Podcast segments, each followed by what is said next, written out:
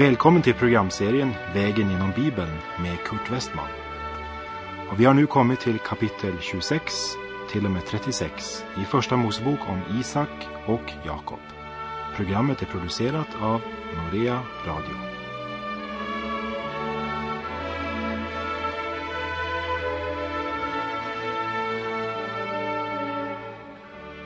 Ja, nu har vi alltså kommit till det 34 kapitlet i Första Mosebok.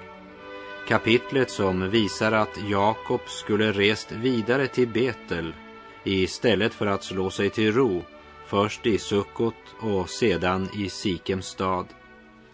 I Sukkot där stannade han så pass länge att han byggde sig ett hus där. Det var inte målet för vandringen. Och Sikems stad som hette Shalem där han nu slått sig ner var inte heller målet för hans vandring.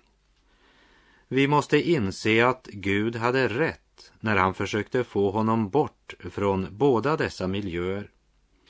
Det är två saker här i Första Mosebok som Gud ger ganska mycket uppmärksamhet. Det första är ärftlighet. Gud är mycket angelägen att en troende gifter sig med en troende och att en troende inte gifter sig med en som inte tror. Det andra är miljön, det vill säga de yttre förhållanden den enskilda lever under. Och det märker vi speciellt i Jakobs liv. Han har en stor familj. Utom de tolv sönerna så hade han också döttrar. Det berättas bara om en av döttrarna därför att hon blev utsatt för personlig förnedring som två av hennes bröder vidgade till en tragedi. En annan sak som är mycket viktig att förstå och lägga märke till i Första Mosebok är dessa familjers problem och svårigheter. Det var konflikter och problem i Abrahams familj. Det var konflikter och problem i Isaks familj. Isak och Rebecka hade två barn. Esau var Isaks favorit och för Rebecka så handlade allt bara om Jakob. Och detta skapade splittring och många bittra konflikter i familjen. Och nu kan vi inte undgå att lägga märke till att det är många problem också i Jakobs familj. Jakob slår sig ned i Shalem, eller Sikems stad som den också kallades efter hövdingen Hamors son Sikem. Och att Jakob stannar här i denna stad förorsakar honom mycket sorg och smärta.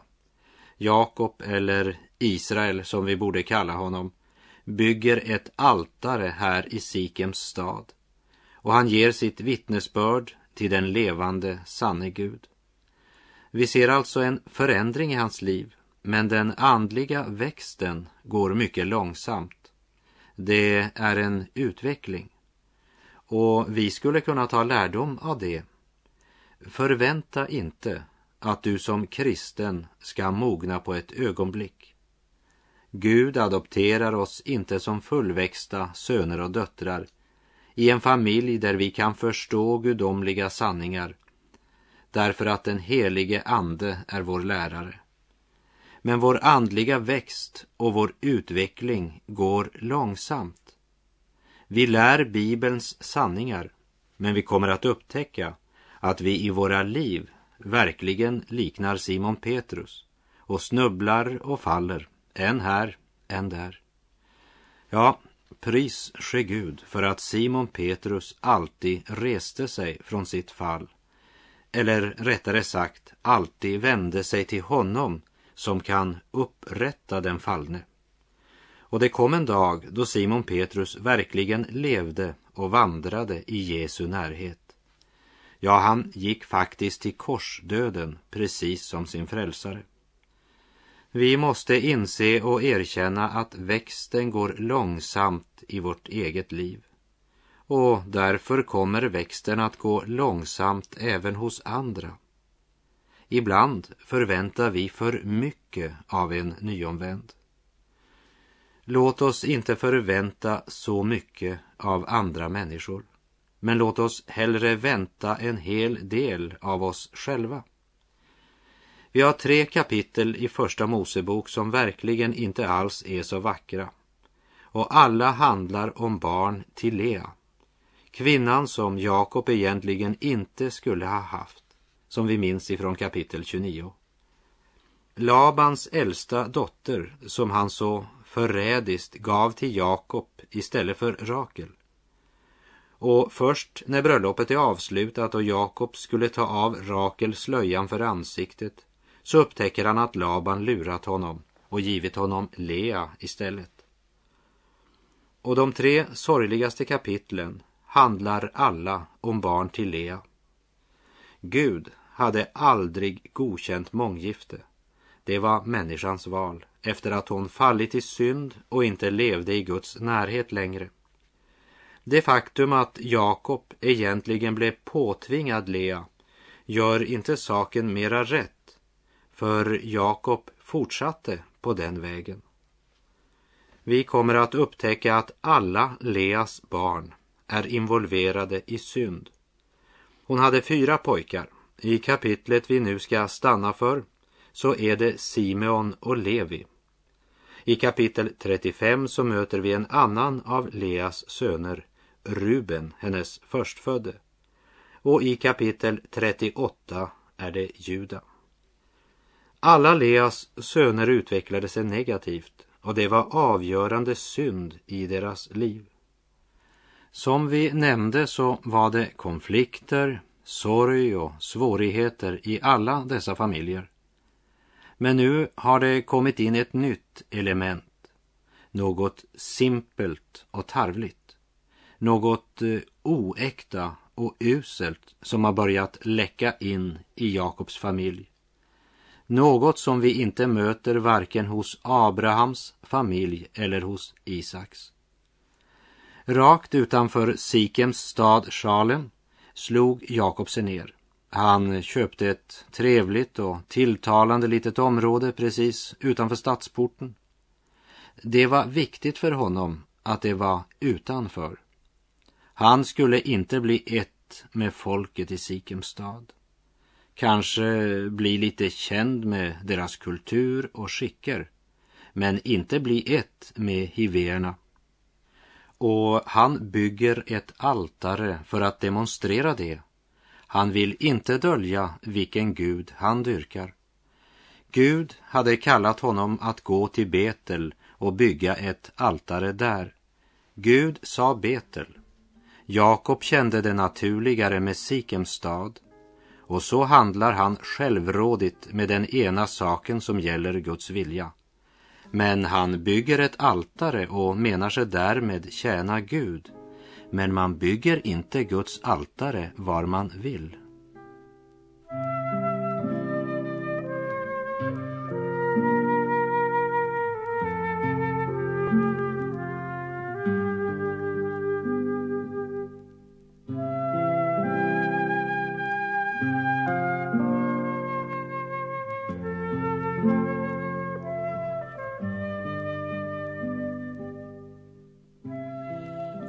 Läser i Första Mosebok kapitel 34, verserna 1 och 2.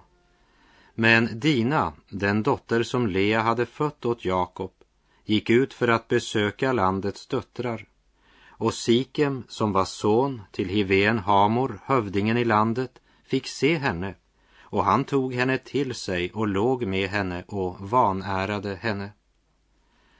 Jakobs landområde ligger precis utanför Sikems stad och Jakobs dotter Dina, hon känner dragningen.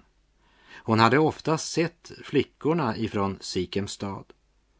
När man var så nära grannar med detta folk, varför skulle man då inte bli vänner med dem och umgås? Och så går Dina för att besöka staden och Hamors son Sikem, han ser henne.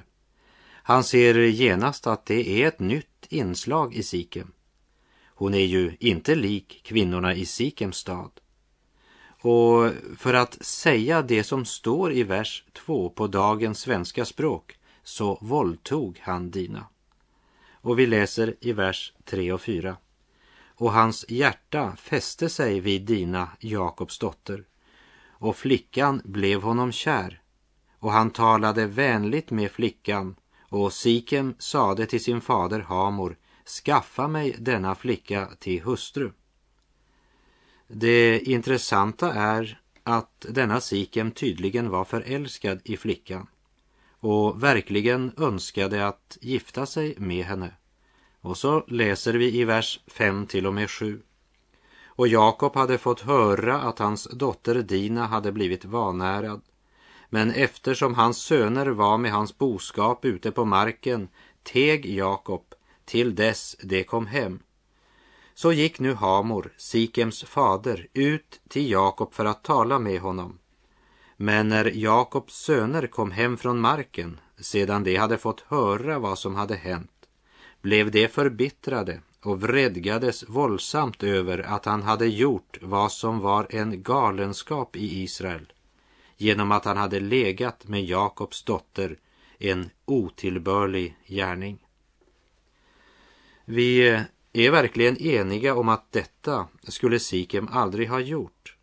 Men nu var det gjort och han önskade att gifta sig med henne. När Jakob får höra det så väntar han tills sönerna kommer hem och så håller de krigsråd. Men jag menar att Jakob skulle inte ha blåst upp det hela som han gjorde.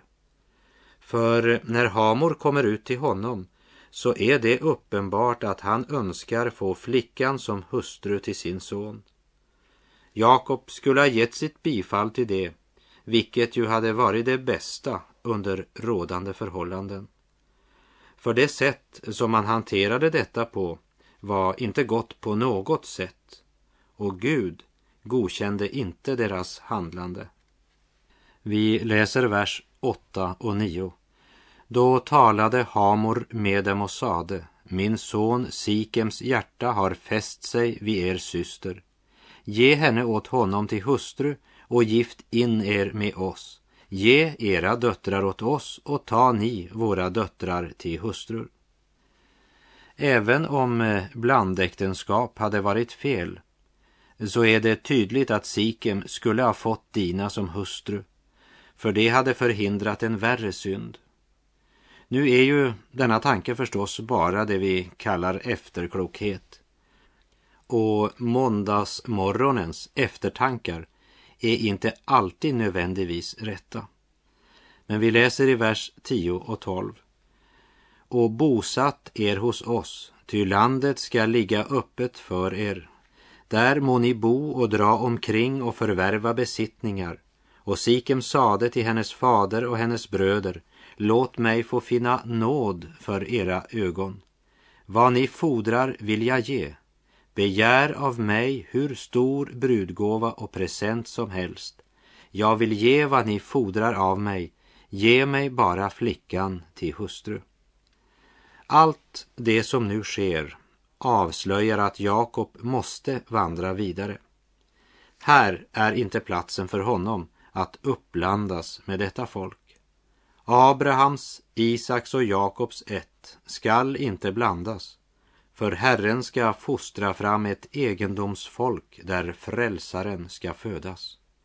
Han som ska frälsa hela världen från deras synder.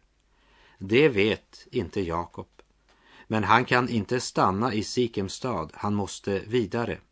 Gud har kallat honom att resa sitt altare i Betel. Och vi läser i vers 13. Då svarade Jakobs söner Sikem och hans fader Hamor med listiga ord eftersom han hade vanärat deras syster Dina. Här skulle ju Jakob som husets fader och som Guds patriark, som den ledande, ha tagit ansvar och fört familjens talan. Och det första han skulle ha gjort var att förhindra sina söner från att bedra Sikem och Hamor. Och vi läser i vers 14. Och sade till dem, vi kan inte samtycka till att ge vår syster åt en man som har förhud, ty sådant håller vi för skamligt. Det som verkligen förbryllar mig i den här händelsen är att den verkliga förebråelsen, synden, våldtäkt, den brydde man sig inte om. Men man vinklade utifrån förbudet Gud givit i förhållande till blandäktenskap med oomskurna. Och vi läser där vers 15 till 17. Endast på det villkoret ska vi göra er till viljes, att ni blir som vi, genom att allt mankön bland er omskäres. Då ska vi ge våra döttrar åt er och själva ta era döttrar till hustrur. Vi ska då bo hos er och bli med er ett enda folk. Men om ni inte vill lyssna till oss och låta omskära er, så ska vi ta vår syster och dra bort. Låt oss komma ihåg att när hedningen Sikem kommer och ber sin far om att få gifta sig med Dina och de tillsammans kommer till Jakob och meddelar det här, så är egentligen detta den lösning på problemet som Mose lag föreskriver. Mannen är skyldig att gifta sig med den flicka han har förfört eller kränkt. Folket där i Sikems stad är varken orimliga eller hållningslösa. Och Siken framför personligen ursäkten. Låt mig finna nåd för era ögon. Fodra vad ni vill, men ge mig flickan till hustru. Sikem erkänner att han har handlat orätt. Och nu står han inför Jakob och hans söner och ber om nåd. Han önskar ta konsekvensen av sitt handlande. Hamor och Sikem önskar en fredlig lösning. Det var i och för sig inte orätt att säga nej till att ge dem sin syster till en oomskuren man. Men det var ju inte därför de nekade. För de tänkte inte på den helige Gud. Och de tänkte inte på folket i Sikems stad och inte heller på sin syster. Men med sårad stolthet och med en brinnande vrede som är kamouflerad bakom ett listigt leende så tänker man bara på sig själv och på att tillfredsställa sitt eget hämndbegär.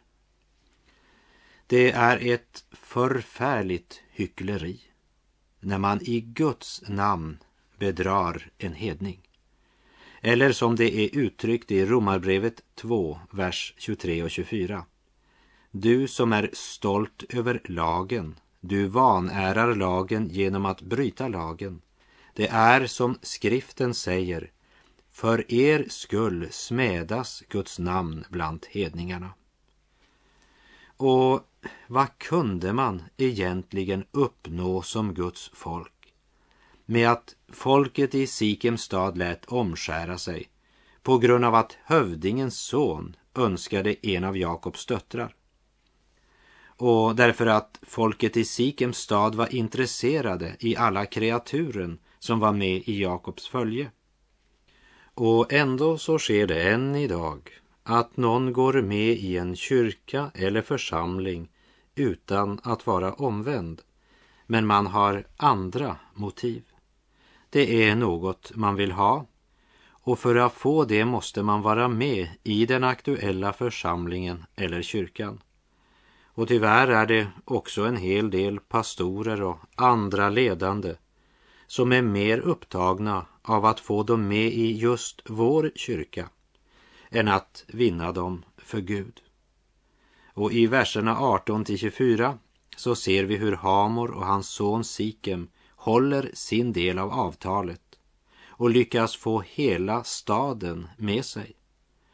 Och vers 24 avslutas med allt mankön, så många som bodde inom hans stadsport, lät omskära sig. Och så läser vi i vers 25. Men på tredje dagen, då de var sjuka av såren, tog Jakobs två söner Simeon och Levi, Dinas broder, var sitt svärd och överföll och dräpte allt mankön.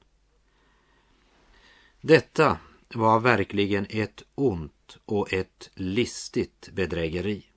Det är säkert. Simon och Levi var helbröder till Dina och de önskade revansch. och det driver dem till denna mörka och ovärdiga handling. Varken Sikems våldtäkt eller Hamors försök på att kunna få del i Jakob och hans söners rikdom genom omskärelsen kan på något sätt jämföras med den brutala handlingen som Simon och Levi utför. Det kan aldrig, aldrig rättfärdiggöras. Och vi läser från vers 26 och 27. Och Hamor och hans son Sikem dräpte det med svärdsägg och tog dina ut ur Sikems hus och gick sin väg. Och Jakobs söner kom över det slagna och plundrade staden därför att deras syster hade blivit vanärad. Simon och Levi lyckades alltså få sina bröder med på denna handling. Denna girighet och glupskhet i Jakobs familj är inte rätt och de har lärt det i Labans hem. Vi läser vers 28 till och med 30. Det tog deras får och fäkreatur och åsnor, både vad som fanns i staden och vad som fanns på fältet.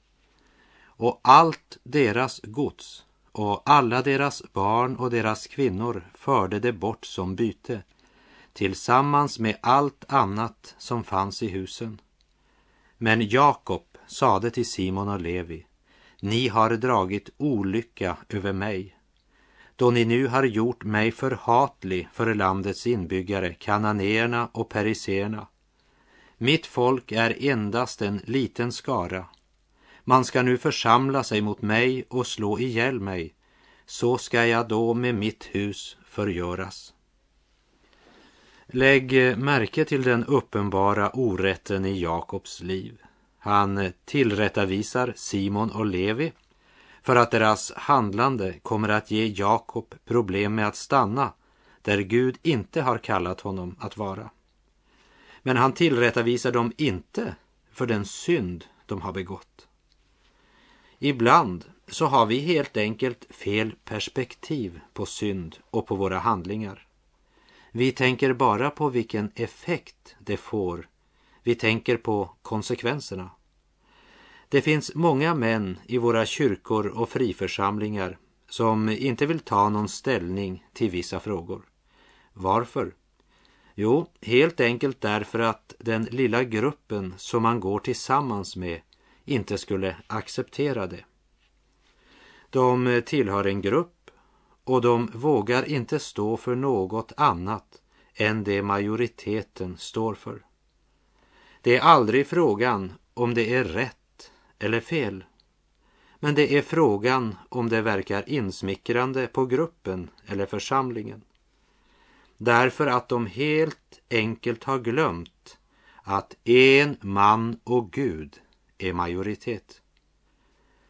Må Gud nådefullt förbarma sig över dessa kristna som formar deras liv i förhållande till dem som de har runt omkring sig som ständigt ser efter vilken effekt deras uppförande har hos de andra. Man är inte styrd av ordet. Det är inte så säger Herren som är det avgörande. Det är inte frågan om vad Jesu återlösta brud borde eller inte borde göra. Och det är också orsaken till att sådana kyrkor och församlingar fylls med sådana som kompromissar. Och det är inte underligt att vi har så många frustrerade och olyckliga kristna idag. Det är underbart att stå för sanningen och när du står för den, då behöver du inte kompromissa. Hur underbart är det inte när vi får nåd att göra det? Stackars gamle Jakob. Han växer, men inte på långt när har han vuxit dit ännu.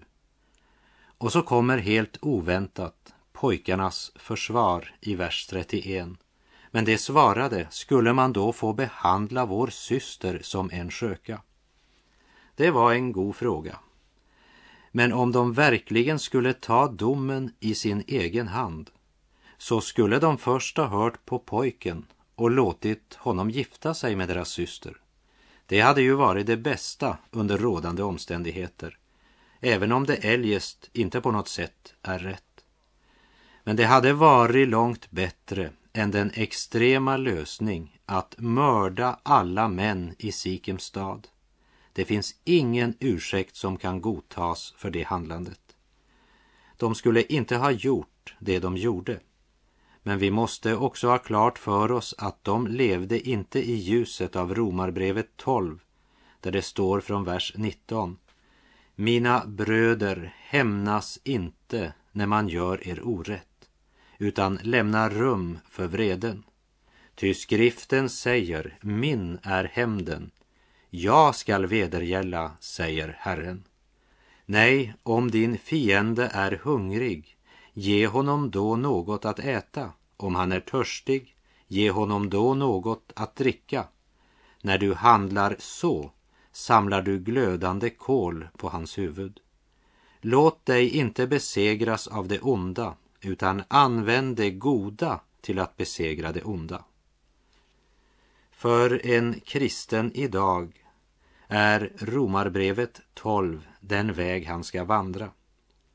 I det ögonblick vi frestas att ta revansch eller hämnas så betyder det att vi inte längre vandrar i tro. Men däremot säger vi genom vårt handlande att vi inte litar på att Gud ska ta hand om allt detta. Jag tror knappast att Jakob och hans söner var mogna för den trosväg Romarbrevet 12 visar oss. Men vi måste säga att deras handling, att med lögn och list bedra medborgarna i Sikems stad var ovärdigt. För de var inte helt utan gudskunskap. Stackars Jakob, nu börjar han se sina söner vandra i de spår som både han själv och även hans morbror Laban har satt. Och han börjar ana att när man sätter en potatis så får man inte en tillbaka, men mycket mer. Jakob har sått i många år och nu börjar redan något av skörden att komma. Det är en människas sår, det måste hon också skörda. Och med det så säger jag tack för den här gången. På återhörande om du vill. Herren vare med dig. Må hans välsignelse vila över dig. Gud är god.